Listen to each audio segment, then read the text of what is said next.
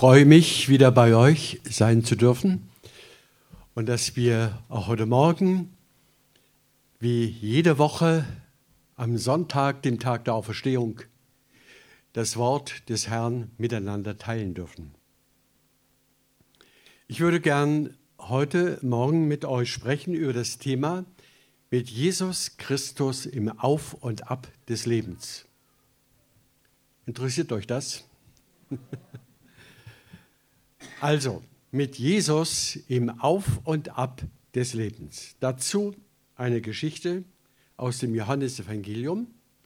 Das ist eine Variante von drei Überlieferungen bei Matthäus, Markus und jetzt schließlich Johannes.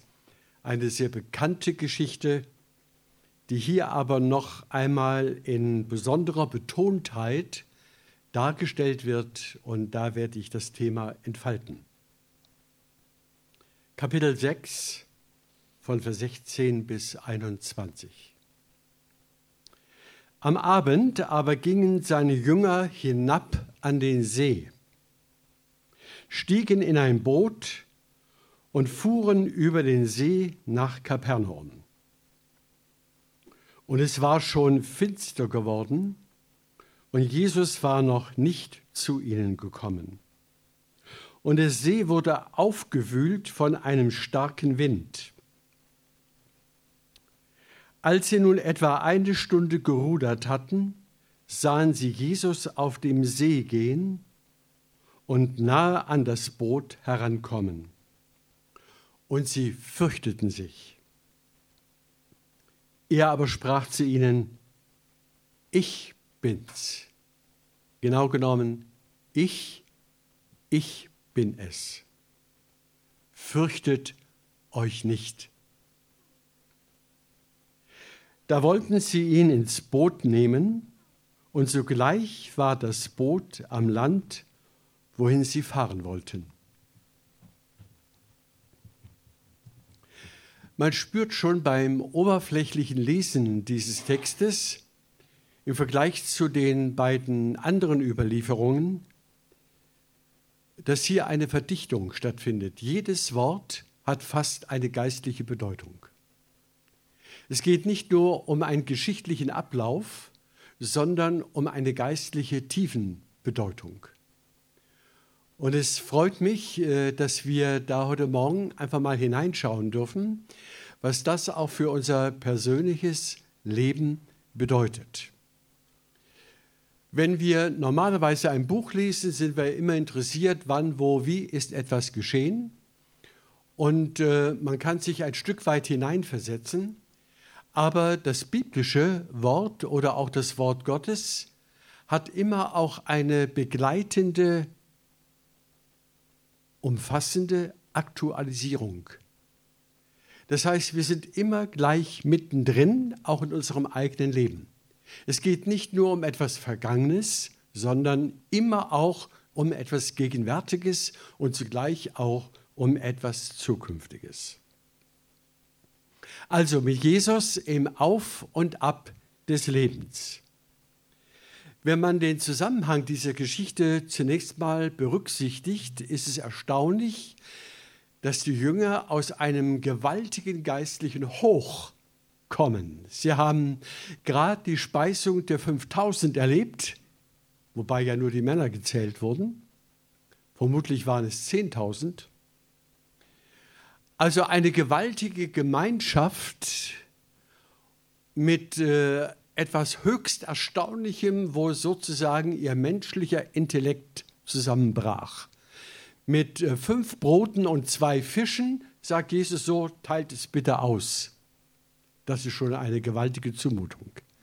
Wer könnte und wollte von uns in so einer Situation sein? Aber wir sprachen ja vom Hoch und Tief, vom Auf und Ab mit Jesus.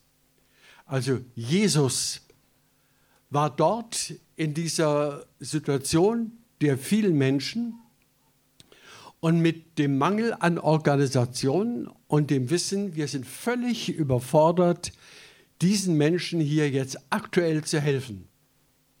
Und Jesus fragt eben, was habt ihr? Und was ihr habt, das gebt. Und Jesus schaut empor zum Himmel und dankt dem Vater für das Wenige. Und er teilt es aus unter fünf bis zehntausend Menschen und anschließend werden sogar noch zwölf Körbe von den Resten eingesammelt. Was für ein Hoch. Ich denke, wir haben das alle in irgendeiner Form auch schon in unserem Leben erfahren. Ein super Hoch, wo Gott gehandelt, gewirkt hat und wir nur noch staunen konnten über der Art, wie Gott in unser Leben eingreift. Also, wenn ich an mich denke, muss ich zurückdenken, 70 Jahre, da war das hoch, das höchste Erlebnis mit Gott war meine Bekehrung. Als er mich fand. Ich habe ihn gar nicht gesucht. Ich war zwar in einer christlichen Familie groß geworden und hatte immer eine gewisse Sehnsucht äh, nach der Erfahrung des lebendigen Gottes. Aber dann kam der Tag und Jesus begegnete mir und ich weiß noch, das war der 28. April 1951, wie ich äh, rausging. Äh, es war ja Frühling und ich sah alles in einem anderen Licht. Heller, schöner, blühender, leuchtender als vorher. Als hätte mir der Herr zusätzliche Augen geöffnet. Ich sah schon als Zwölfjähriger sah ich die Welt mit anderen Augen, weil Jesus mir begegnet ist. Ein Hoch, das mich heute noch bestimmt. Ich denke alle, wir alle haben ein ähnliches Hoch erlebt. Nicht nur das der Bekehrung und der Neugeburt in Christus, sondern auch viele andere persönliche Erfahrungen des Alltags, und der Lebensgeschichte, der Partnerfindung. Auch darüber könnte ich einiges erzählen. Es ist erstaunlich, was Gott uns immer wieder im Laufe des Lebens, wenn wir ihm gehören, an Hochs schenkt. Und so kommen die Jünger von wirklich einem Hoch, auch von einem Berg herunter. Das wird hier ausdrücklich betont. Am Abend aber gingen seine Jünger hinab. Das Wort ist ganz stark betont. Sie gingen hinab. Ihr Lieben, und damit haben wir schon ein wichtiges Stichwort heute Morgen entdeckt für unser Leben. Das geistliche Leben, die Nachfolge Jesu, ist nicht nur ein Hinauf in himmlische Höhen, sondern auch ein Hinab in die Tiefe. Ein Hinab. Gott geht mit uns auch hinab in Leid, in Not, in unbekanntes Land. Dafür steht das Wasser, das Unbekannte, das Unberechenbare, das wir nicht kontrollieren können, das in einem Augenblick sich ändern kann und unser Boot zum Kippen bringt oder das Wasser oder die Wasserwellen über das Boot hinweggehen. Das alles signalisiert diese Geschichte. Es gibt in der Nachfolge Jesu das Auf und Ab, das Hoch und das Tief. Ihr Lieben, und wenn wir das nicht beachten in der Nachfolge Jesu, dann können wir an Gott verzweifeln, weil wir dann nämlich die verkehrte Schlussfolgerung ziehen, Gott ist nur im Hoch und niemals im Tief. Wo bist du? Wir kommen ja auch darauf. Fangen wir von vorne an. Das heißt hier am Abend. Allein das schon ist gefüllt von Atmosphäre am Abend, nicht der gemütliche Abend. Der war im Orient und in der damaligen antiken Zeit nicht unbedingt gemütlich. Wenn es Abend wurde, wurde es gefährlich. Da waren nämlich die Räuber unterwegs und die wilden Tiere. Da geschah vieles, was man nicht begriffen hatte und nicht begreifen konnte. Und darum ist die Betonung hier in dieser Geschichte am Abend zugleich ein Signal, Leute, Stellt euch auf eine andere Situation ein. Nicht immer ist alles Licht. Nicht immer ist alles klar. Es gibt den Abend, die zunehmende Dunkelheit, auch bei uns Nachfolgern Jesu, bei uns Christen. Und so gingen die Jünger hinab an den See am Abend. Und ich kann mir gut vorstellen, dass sie in einer gewissen Spannung standen. Wie wird die Überfahrt werden? Wer ein bisschen die Geografie von Israel kennt, weiß, dass der See Genezareth in sich selbst eine gewisse Unberechenbarkeit enthält. Es können äh, Windstürze äh, in einem Augenblick passieren, wo über die Golanhöhen äh, sich ein Sturm zusammenbraut und hinabstürzt auf den See und sich dort entlädt. Das kann man an anderen Stellen auch feststellen. Also, sie gingen mit einer gewissen Sorge hinab an den See. Alle drei Begriffe, der Abend, das Hinab und der See, sprechen von Unsicherheit. Es ist mir sehr wichtig, ihr lieben Geschwister, auch die wir schon älter sind, die wir mit Jesus schon einige Jahrzehnte vielleicht unterwegs sind und manches in unserem Leben nicht verstehen, dass wir diese Botschaft heute Morgen vielleicht in einem neuen Licht wahrnehmen. Es gibt den Abend, es gibt die Dunkelheit, es gibt das Hinab und es gibt die Unberechenbarkeit des Sees, das heißt des Lebens auch bei uns Christen. Und wenn wir das verstanden haben, gehen wir mit einer ganz anderen Haltung in das Leben hinein und durch das Leben hindurch. Wir machen Gott nicht immer nur Vorwürfe, warum sind wir jetzt unten und warum ist es jetzt dunkel und warum ist alles so schwierig. Wir lernen umdenken, umfühlen. Wir lernen die Dinge des Lebens in einer neuen Weise einzuordnen. Und das haben die Jünger ein Stück weit getan. Sie haben sich gesammelt an einem Boot. Man könnte dieses Boot, das spricht auch wieder für sich, auch die Gemeinde nennen. Eine kleine Gemeinschaft, eine kleine Jüngergemeinschaft, zusammengepresst, wie wir jetzt hier, in diesem kleinen Boot. Vielleicht kennt ihr noch das Lied, ein, ähm, ein Schiff, das sich Gemeinde nennt. Das war in den 70er Jahren so ein Schlager. Ein Boot, ein, ein äh, Schiff, das sich Gemeinde nennt. Genau das passiert jetzt hier. Sie kommen von einem Hoch, von einem geistlichen, von einem Erlebnis hoch in die Tiefe und steigen in die Enge eines Bootes. Sie kommen sozusagen zurück in die Gemeinde. Da sind wir jetzt auch hier. Wir sind in der Gemeinde. Und Hans-Peter hat schon angedeutet, dass es da nicht immer nur lustig zugeht. Also, sie stiegen in ein Boot und sie fuhren über den See. Das ist sozusagen die Beschreibung der Gemeinde in dieser Welt. Wir sind eine kleine, eine Ekklesia, eine ausgewählte, eine auserwählte Gruppe, ganz anders orientiert, mit einem völlig anderen Auftrag versehen als die Welt im Allgemeinen. Die Welt will leben, sie will Freude haben, sie will lustig sein, sie will Erfolg sehen, sie möchte Geld gewinnen und so weiter und so fort. Wir aber als Jünger Jesu haben einen ganz anderen Stand in der Welt und das signalisiert dieses kleine Boot. Wir passen eigentlich nicht in die Welt. Wir haben ein anderes Profil, eine andere Orientierung und auch ein anderes Ziel. Sie wollen nach Kapernaum, dort wo die Gemeinde sozusagen zu Hause ist. Auch wir haben als Gemeinde ein Ziel. Wir haben den Himmel als Ziel. Das ist hier nur angedeutet. Also sie stiegen in ein Boot und fuhren über den See nach Kapernaum. Und interessant ist, wir haben ja gesehen, dass die Geschichte mit der Bezeichnung des Abends eingeleitet wird, wo eher Furcht und Schrecken sich verbreiten, kein elektrisches Licht da ist, gar nichts, sondern man höchstens mit Fackeln und äh, Laternen durch die Nacht gehen kann oder aber in völliger Dunkelheit. Und nun wird hier gesagt, und es war schon finster geworden.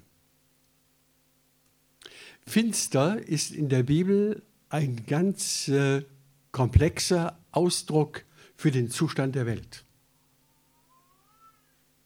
Von den Menschen, von den Völkern wird gesagt, die ohne Gott leben, sie leben in der Finsternis.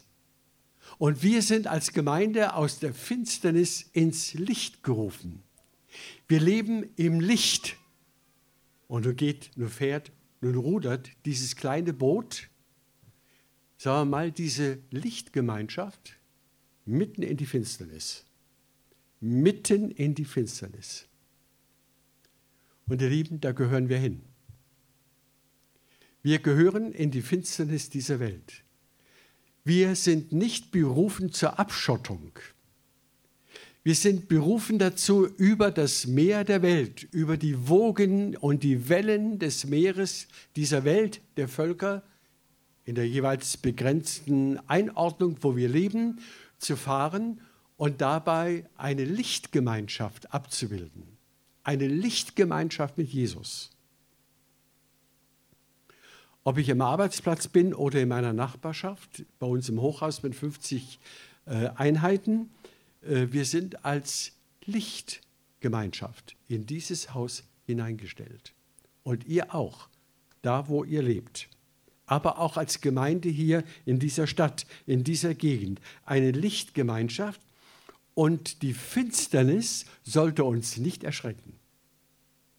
Ich weiß, das geht mir ja auch so, das geht uns allen so wir denken, was ist mit in dieser Welt los? Also das geht ja von, von Norwegen bis Kapstadt, ist alles runtergeschattet sozusagen, alles äh, am unteren Punkt und die ganze Welt ist in Panik und Bedrohung und alle starren auf den Herbst und auf den Winter und denken, was kommt da auf uns zu? Wie wird das werden? Werden wir überhaupt das Leben noch schaffen, wenn alle Wirtschaft und äh, Politik äh, in die Ratlosigkeit fährt und äh, vielleicht vieles auch zusammenbricht?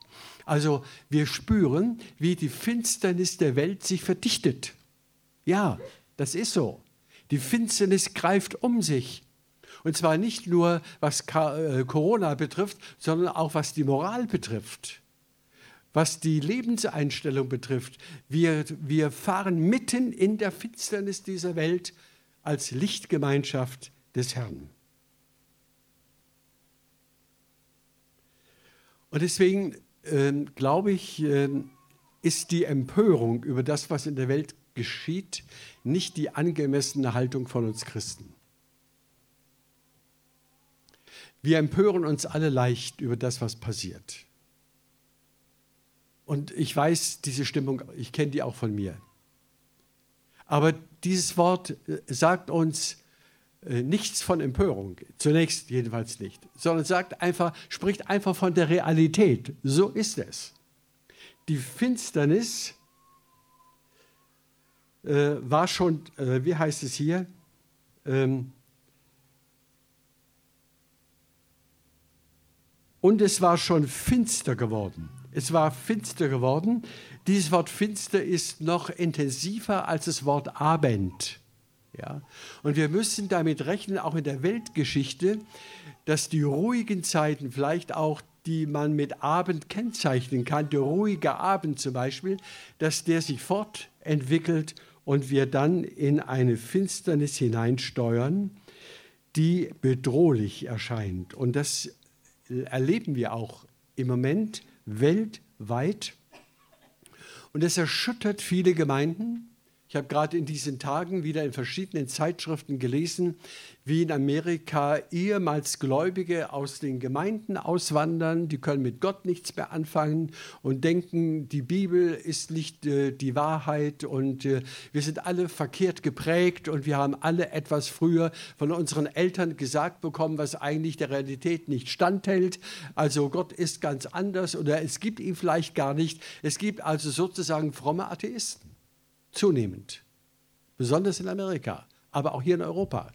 Es sind Bücher erschienen von ungläubigen Gläubigen, ja, die ihren Glauben über Bord geworfen haben, weil sie die Finsternis, manchmal auch die Finsternis in der Gemeinde, nicht aushalten weil sie sagen, das kann doch nicht sein. Wo bin ich denn hier gelandet? Weil jeder über den anderen negativ spricht und man streitet und zankt sich und man, äh, man äh, kann, äh, es ist, als hätte man die Liebe vergessen, die uns Jesus geboten hat, dass daran die Welt erkennen wird, dass Jesus existent ist. Also die Finsternis kann auch in die Gemeinde eindringen. So ist es hier auch angedeutet. Denn der nächste Satz heißt, und Jesus war noch nicht zu ihnen gekommen. Das ist ein merkwürdiger Satz. Die Parallelgeschichten sprechen davon, dass Jesus ja zurückgeblieben ist, dass er auf einem hohen Berg wäre, da wo die Brotvermehrung stattfand. Er hat sich zurückgezogen und er betet, hat Gemeinschaft mit seinem Vater im Himmel. Das wussten sie eigentlich. Und jetzt auf einmal merken sie mitten in der Finsternis und in dem aufgewühlten Meer, davon ist ja hier die Rede, und die See wurde aufgewühlt von einem starken Wind, also es ballt sich alles zusammen. Es ist, als hätten sie die Dinge nicht mehr im Griff. Und so erleben wir auch heute Gemeinde, als hätten wir die Dinge nicht mehr im Griff. Es tobt und stürmt. Es ist ein, ein geistiger, ein seelischer, ein, ein, äh, ja, ein Orkan äh, der Mächte im Gang, die diese Welt durchrütteln und durchschütteln. Und wer da nicht sicher im Boot sitzt, im Boot der Gemeinde, der wird rausgeschleudert. Und das erleben wir leider auch. Aber Jesus war noch nicht zu ihm gekommen. Jetzt, in der Not, in der Not, in der Unsicherheit, merken sie, dass ihnen das Wesentliche fehlt, nämlich der Herr in ihrer Mitte. Das wird hier deutlich gesagt und das ist auch die Lebens- und Glaubenserfahrung vieler Menschen. Manchmal denke ich, wir müssen so wieder mal eine richtige Katastrophe erleben in Deutschland, damit die Christen wieder zusammenkommen, damit wir zusammenfinden, damit wir einander lieben, damit wir Jesus wieder als die, die höchste Person und den höchsten Maßstab und die höchste Position unseres Lebens überhaupt wieder begreifen. Jesus ist ja sozusagen unter ferner Liefen. Da ist er angekommen. Wir leben ja weithin so, als gäbe es ihn gar nicht. Und erst in der Not, wenn jemand stirbt, wenn jemand schwer krank wird, dann besinnt sich der Mensch in der Welt wie auch in der Gemeinde, wo ist denn Jesus? Wir haben doch mal etwas davon gehört. Und das möchte der Herr auch heute Morgen sagen und verkündigen lassen. Und er möchte uns mitteilen, dass unser Lebensboot, unser Gemeindegebot den Mächten der Welt ohne ihn total ausgeliefert ist. Wir haben nichts Gutes zu erwarten, wenn er nicht in der Mitte ist, wenn er nicht unser Herr ist, wenn wir uns nicht an unserer Erlösung freuen, wenn wir nicht erkennen, dass wir ein wunderbares, ja das wunderbarste Ziel aller Ziele vor Augen haben, nämlich das Reich Gottes und die Herrlichkeit des Himmels, wenn wir diese Welt verlassen, die wir ja, die keiner mehr wahrscheinlich in 50 Jahren hier erleben wird. aber dieses Hochziel. Jesus war noch nicht zu ihm gekommen und der See wurde aufgewühlt von einem starken Wind. Also es war wirklich ein kleiner Orkan auf dem See Genezareth, ein Fallwind, wie man das auch speziell für diese äh, Situation am See Genezareth beschreiben muss. Ein Fallwind, der den ganzen See aufwirbelt und riesige Wellen verursacht, die man gar nicht für möglich hält. Ja, vielleicht hat jemand schon ein solches Tief erlebt. Ein solches hinab in die Fluten, hinab in die Unsicherheit. Und vielleicht steckt jemand gerade auch in so einer Lebenslage drin und er zweifelt an allem, auch an Gott. Das kann sein. Ihr lieben, Gott lässt das zu. Er lässt das Tragische auch bei uns Christen zu. Das möchte ich ausdrücklich betonen, weil es bei manchen christlichen Strömungen verneint wird. Weil manche christliche Strömungen sagen, wenn ich richtig glaube, geht immer alles okay. Alles hoch, immer hoch. Alles bestens. Nein, nicht immer alles bestens. Gerade auch das Tief, gerade auch das Hinab gehört zur Pädagogik des lebendigen Gottes. Denn da werden wir in die Tiefe gerissen und in der Tiefe erst schlagen wir Wurzeln, nicht in der Höhe. In der Tiefe schlagen wir Wurzeln. Erst an der Stelle schreien wir vielleicht, Herr, wo bist du? Und wenn es so ist, die Jünger mühen sich mit aller Kraft diesem Sturm zu begegnen. Sie wenden alle Kräfte, all ihr Geschick, all ihre Fachkenntnis, wenden sie an, um diesem Sturm gewachsen zu sein und ans andere Ufer zu kommen. Da steht hier, als sie nur etwa eine Stunde gerudert hatten. Dabei sind sie etwa vier, fünf Kilometer äh, unterwegs gewesen. Auf dem See Genezareth, der etwa zehn Kilometer breit ist als sie nur etwa eine Stunde gerudert hatten. Das musst du sich auch mal vorstellen. Die haben da auch Wasser geschöpft, die haben, die haben Angst gehabt, die haben Panik gehabt. Die haben, also in der Parallelgeschichte äh, kommt ja sogar vor, dass Jesus, das ist eine andere Geschichte, dass Jesus im Boot schläft, während draußen der See tobt. Und sie sagen, wie ist das möglich? Dass Gott handelt nicht. Gott schweigt. Er handelt nicht, offensichtlich. Er schläft. Und so in dieser Geschichte, er ist einfach nicht da. Ist einfach nicht da. Und fühlen wir uns nicht manchmal so?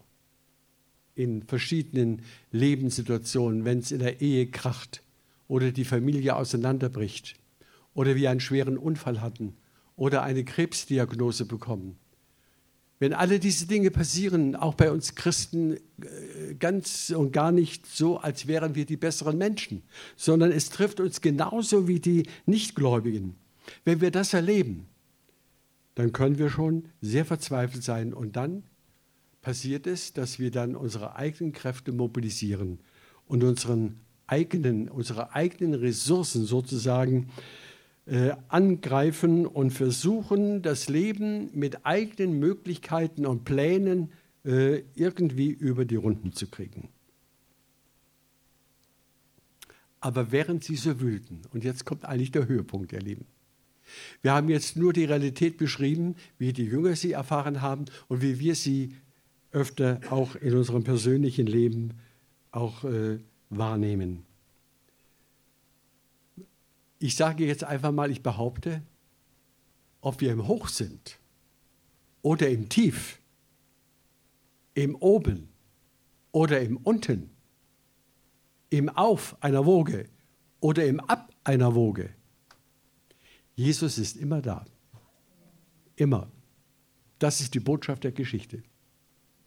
Er ist immer da nämlich als sie sich enorm anstrengten, an die andere Seite zu kommen und als sie fast schon verzweifelt waren, dass die Wogen und der Sturm sie in den Abgrund reißen würde, da sehen sie auf einmal, da kommt ja eine Gestalt über das Wasser, über die Wogen, über die Wellen, kommt er geschritten, als wäre er der Souverän der Welt. Genau, ist er auch der Souverän, der über Hoch und Tief, über Auf und Ab der Herr ist. Er kommt daher. Ich kann euch sagen, ich habe auch in der Gemeindearbeit, das war auch in Kempten, in früheren Jahren, in den 70er, 80er Jahren besonders, wo wir einen Umbruch erlebten und einen Aufbruch. Wir haben enorme Spannungsfelder und Krisen erlebt, wo ich auch manchmal dachte, das halte ich nicht aus. Wie können Christen nur so sein? Wie kann man sich nur so wehren? Wie kann man sich nur so bockbeinig stellen, wenn es um die Tradition geht? Wie kann man nur so äh, abwärtsgewandt und abwärts gerichtet sein auf alle irdischen Dinge? Hauptsache, ich kriege mein Mittagessen, aber jetzt will ich nach Hause. Ja? Wie kann man nur so sein? Wir auch als Christen in der Gemeinde. Und es ging über Jahre, über Jahre, diese Spannungsfelder. Und genau in dieser Tiefe, das war die tiefste Fahrt meines Lebens sozusagen, genau in dieser langen Fahrt der Krisen und Spannungen und des Hochs, des Tiefs, also wirklich auch des Tiefs, da habe ich eigentlich erst richtig erkannt, was Berufung bedeutet.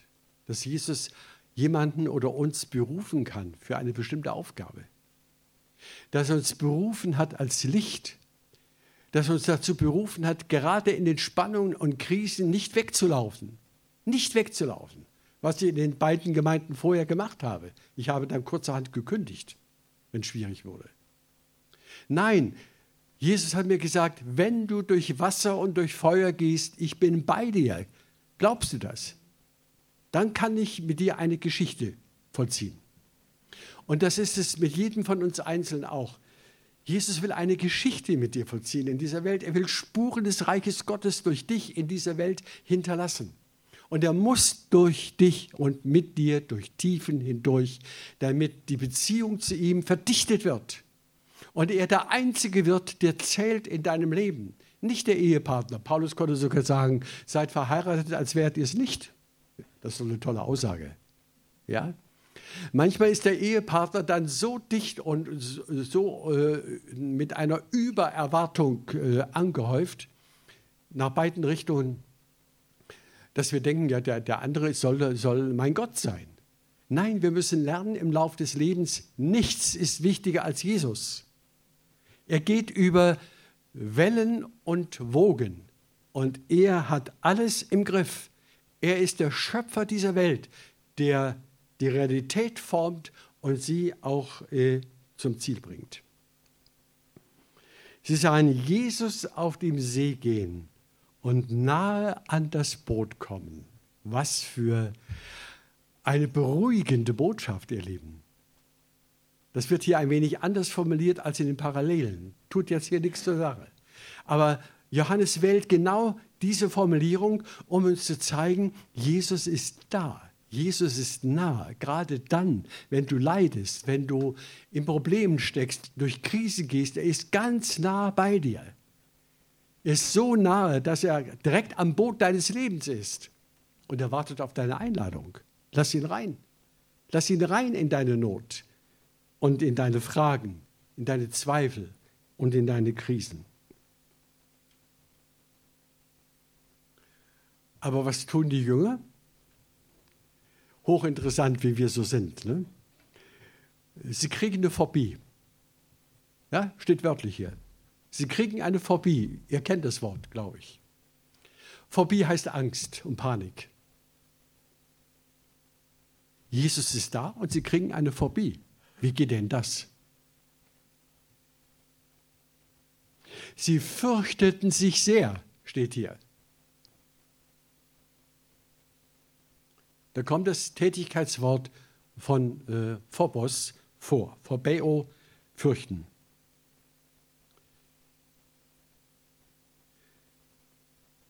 Es zeigt sich an dieser Stelle, dieser Geschichte in einzigartiger Weise, dass man sich so weit innerlich von Jesus entfernen kann, dass man ihn gar nicht mehr kennt und sich fürchtet, wenn er kommt. Man ihn gar nicht mehr richtig in sein Leben einordnen kann, nicht mehr richtig weiß. Äh, die Jünger sagen in der Parallelgeschichte, Hilfe, da kommt ein Gespenst. Ja. Man kann Gott mit einem Gespenst sogar in Verbindung bringen. So verdreht können wir denken und empfinden, auch im Geistlichen. Ja, dass wir Gott überhaupt nicht mehr erkennen. Er ist da und wir halten ihn wie die Pharisäer Jesus, sie halten ihn für einen Beelzebul, für einen Teufel der die, die Dämonen mit dem Teufel austreibt. So haben die Pharisäer gedacht. Und so können wir Jesus in seiner Nähe, in seiner Absicht, in seiner Liebe, in seiner, wir können ihn so missverstehen und so falsch verstehen, dass wir Angst bekommen vor ihm, dass er da ist. Das hängt aber nicht mit seiner Liebe zusammen, sondern mit unserer Entfremdung. Angst kommt immer zustande durch Entfremdung. Wenn ich etwas nicht mehr kenne, dann kriege ich Angst davor. Man kann Gott so entfremdet werden, dass man sich fürchtet vor seiner Gegenwart. Und das wünsche ich uns, dass wir heute Morgen in einer neuen Weise, vielleicht auch in einer sehr fröhlichen Weise, wieder Jesus sehen. Es heißt auf dem Berg der Verklärung am Ende, sie sahen nur noch Jesus allein. Dass wir Jesus allein sehen, der dann in das Boot steigt. Er steigt wieder ein. Also er war offensichtlich eine Zeit lang draußen. Wenn er bei dir im Moment draußen ist, dann ist er aber nicht weg. Er ist da. Er ist in deiner Nähe. Er ist an deinem Boot dran. aber er zwingt dich nicht, ihn einzuladen. Aber er bittet dich heute Morgen, er bittet auch die Jünger damals, darf ich einsteigen? Darf ich einsteigen? Darf ich neu einsteigen in dein Leben, in deine Problematik? So steht Jesus auch heute Morgen vor dir. Darf ich neu einsteigen in dein Leben? Ich bin der Souverän Gottes. Ich bin der, der alles zum guten Ziel bringt und der sogar die Not und das Leid verwandelt in Herrlichkeit. Das wird dadurch, dadurch deutlich, dass er dann sagt, und erst dann erkennen sie ihn, ich bin's. Das hat er schon so oft zu ihnen gesagt. Ich, ich bin's. Ein schönes Wort im Griechischen, dass sie das einfach wiederholen muss. Da kommt auch ein Wort drin vor, das ihr alle kennt. Ego, Amy. Ego, Ego, ja. Egoismus kennen wir. Aber Ego heißt ich. Ego, Amy, ich, ich bin, ein doppeltes Ich. So ruft er hier in die Jüngerschaft hinein. Ich, ich bin. Das heißt, ich bin eure Quelle, die Quelle des Lebens, des Heils, der Rettung. Ich bin eure Hilfe. Und so möchte er mit dieser Vorstellung, ego emi, ich bin's, fürchtet euch nicht, alle Furcht in deinem Leben vertreiben, alle Angst und alle Panik, auch jetzt in Corona-Zeiten. Vor kurzem ging ich, ich bin ein bisschen spontan an der Stelle, in Kempten ging ich äh, im Gottesdienstraum die, die Person hatte auch Mundschutz und äh, ging ich so ganz locker zu, wollte die Hand reichen, macht sie gleich so und ging nach hinten ab. Ja, dachte, oh, oh, oh, so angstgetrieben und bestimmt. Ihr Lieben, auch in diesen Corona-Zeiten hat Angst bei uns nichts verloren. Ja. Fürchtet euch nicht. Das ist eine Botschaft Jesu an uns auch heute Morgen. Habt keine Phobie, habt keine Angst vor, vor dieser Gewalt, die diese Erde knechtet. Das ist total, total übertrieben und vor allem ist es Angst vor dem Tod. Und der Hebräerbrief sagt, die Angst vor dem Tod macht uns zu Knechten dieser Welt. Das genau das ist es. Wir haben keine Angst vor dem Tod, auch wenn wir äh, aus irgendeinem Grund unser Leben frühzeitig vielleicht verlieren oder überraschend verlieren. Ihr Lieben, wir sind in der nächsten Sekunde auf der anderen Seite, in einer Herrlichkeit, die gar nicht vorstellbar ist. Darum, wir haben keine Angst. Ich habe Lust abzuscheiden, sagt Paulus, um bei dem Herrn zu sein. Das ist eine völlig neue Mentalität und die brauchen wir gerade heute in einer todesbedrohten Welt, todesängstlichen Welt. Wir brauchen, wir brauchen diese Furchtlosigkeit und äh, diese Souveränität, die der Herr auch in unser Leben bringt. Er bringt sie in unser Herz. Wenn wir mit ihm verbunden sind, haben wir keine Angst. Ich kann mich an keinen Augenblick der Angst erinnern in den letzten Monaten, weil der Herr einfach da ist. Und auf ihn baue ich. Mit ihm rechne ich, selbst wenn ich sterben sollte. Was soll es? Ich darf das mal so hochnäsig sagen, wie es sich vielleicht anhört. Aber was soll es? Jesus sagt, Sie können nur euren Leib nehmen, das ist alles. Aber ihr seid nicht der Leib. Ihr seid eine Seele, eine Geistseele. Ihr seid Mensch, Person. Ihr habt eine ewige Existenz. Und darauf kommt es an. Dass wir darauf bauen und nicht auf unsere Leiblichkeit, die wir mit ständigem Sport und äh, sonstigen Dingen sozusagen im Fitness halten. Er aber sprach zu ihnen, ich bin's, fürchtet euch nicht. Da wollten sie ihn ins Boot nehmen. Da erst waren sie bereit. Sie wollten ihn ins Boot nehmen. Vers 20, 21. Da war ihr Wille, nicht nur ihr Gefühl, sondern auch ihr Wille bereit. Ja, Du gehörst doch zu uns, ist doch ganz klar. Ohne dich sind wir gar nichts und ohne dich erreichen wir auch nichts. Und er steigt ein und was passiert? Sie sind am Land. Sie sind da, wo sie hingehören. Ein Wunder am Ende. Überraschend sind sie da. Man kann mit Gott im Leben Dinge erleben, die kann man rational nicht mehr erklären. Plötzlich sind sie da. Es hilft auch gar nichts, das jetzt zu exegesieren und zu sagen, ja, das gibt die und die Gründe, so wie man auch im, in der Aufklärungszeit vor 100 Jahren, vor 200 Jahren die Geschichte erklären wollte, warum Jesus denn über den See kam. Ja, da war ein schwimmender Balken und da hat er sich draufgestellt. Ja, das war eine Theorie der modernen Theologie. Nein, er ist der Souverän und er steht jetzt vor uns heute Morgen und er bittet, lasst mich rein ins Boot. Und er will, dass wir sagen, ja, komm Herr, komm in mein Leben, ganz neu, ganz frisch, ganz begeistert. Ich bin mit dir und du bist mit mir. Das soll für alle Ewigkeit so sein. So wünsche ich euch, dass der Herr in seiner Gegenwart euch neu ermutigt und neu auf den Weg bringt, ihm alles zuzutrauen. Amen.